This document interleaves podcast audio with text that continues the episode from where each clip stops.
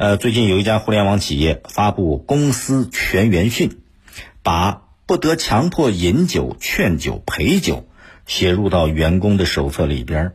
一时之间，有关职场上畸形的酒文化的这话题又引发了大家的关注。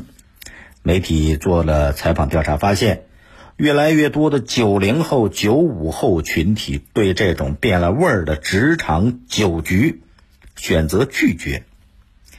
有一个投票结果，这个参与人数有六十九点三万人参与的投票，话题就是年轻人有多反感酒局文化。这样一个问卷调查显示，五十八点三万票表示极其反感并不能接受，总人数才六十九点三万，有五十八点三万没法接受，反感酒局文化的不止年轻人。主要原因有哪些呢？酒不好喝，伤身体，容易滋生性侵等犯罪，职场酒局等同于变相加班，等等等等。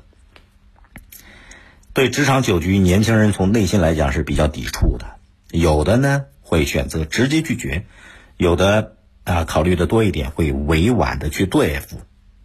实际上，酒桌上放得开，不等于你在职场能够吃得开。一个单位啊，有一些聚餐啊，有一些大家在一起的这种活动，最重要的目的是什么？是为了加深同事们之间的感情。在一些跟领导吃饭的场合当中，可能说哪个年轻人比较能喝酒，比较会喝酒，可能会得到领导的注意，但是绝对不会仅仅因为说你能喝酒就被重用了。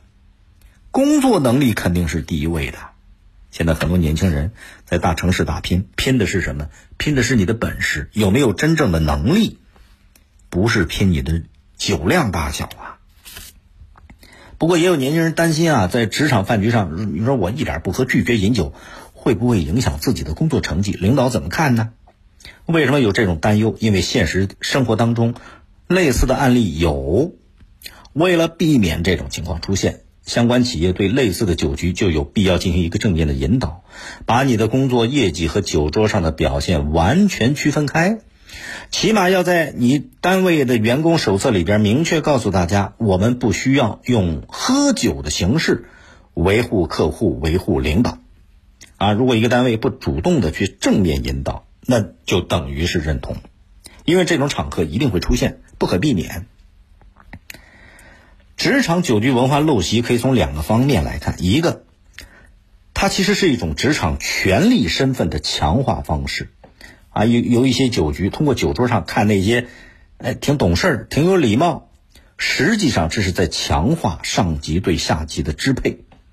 另外一个方面，酒桌文化一定程度上可以看作是职场的权力秩序在私人空间的一种渗透。职场上的酒局。往往是非工作时间，这种酒局虽然一定程度上，啊，我们刚才说一个团队啊，同事之间的这种感情上的联系能起到这样一个作用，但是同时也会让职工的私人生活被裹挟到职场的权利当中，从而实现一个组织对个体生活的支配，这就不正常了。所以，对变了味儿的职场酒局。